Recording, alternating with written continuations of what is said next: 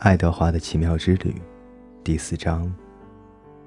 从前有位非常美丽的公主，她就像没有月亮的夜空中的繁星一样闪闪发光。可是她长得这么美丽，有什么用呢？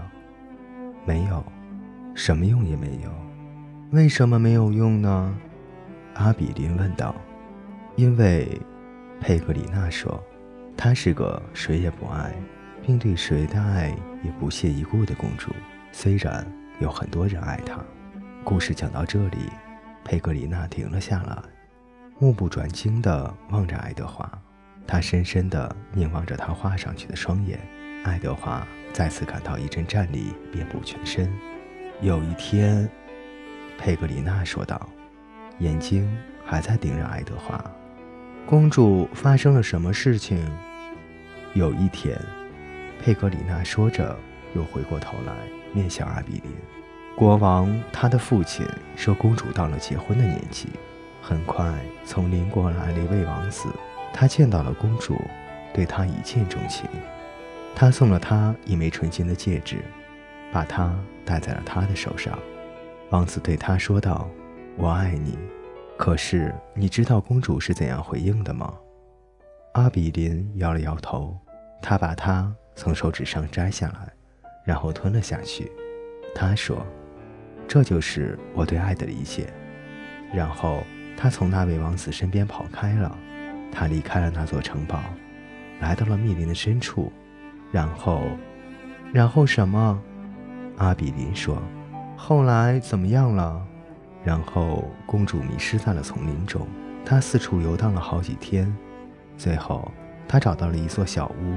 敲了敲门，说：“让我进去，我很冷。”没有回答。他又敲了敲门，说：“让我进去，我很饿。”一个可怕的声音回答了他。那声音说道：“如果你一定要进来，就进来吧。”美丽的公主进去了。她看到一个巫婆正坐在桌旁数着金条，三千六百二十二。巫婆说道：“我迷路了。”公主说。怎么回事？巫婆问。三千六百二十三，我很饿。公主说道。巫婆说：“那管我什么事？”三千六百二十四，可是我是美丽的公主啊。公主说道。三千六百五十五，巫婆回答道。我的父亲。公主说：“我的父亲是个有权有势的国王，你必须要帮助我，否则后果很严重。后果很严重。”巫婆反问道：“她的目光从黄金上抬了起来，紧紧盯着公主。你敢对我说后果很严重？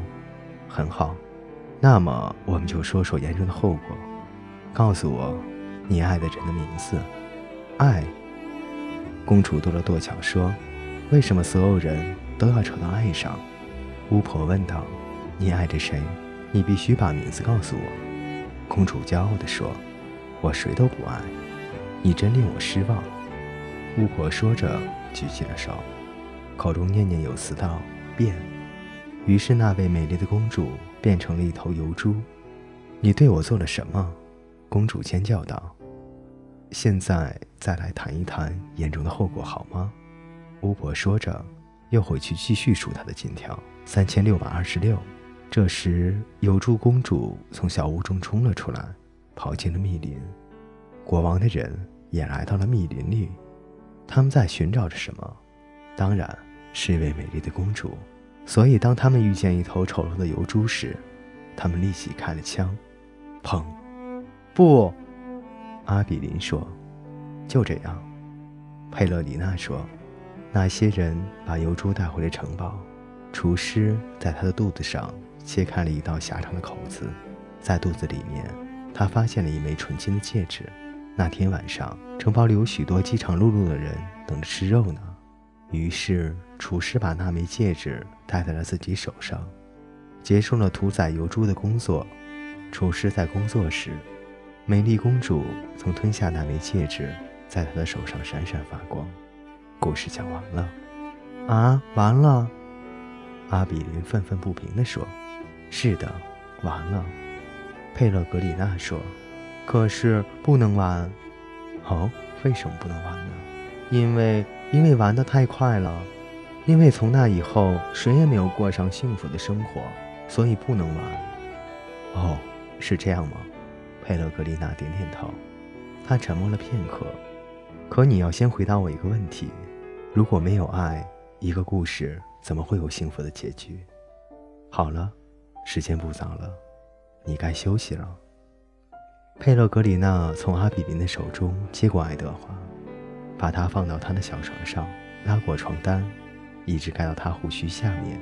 他俯身向前靠近他，小声地说道：“你使我很失望。”老太太离开后，爱德华躺在他的小床上，眼睛盯着天花板。那个故事，他想，本来就毫无意义。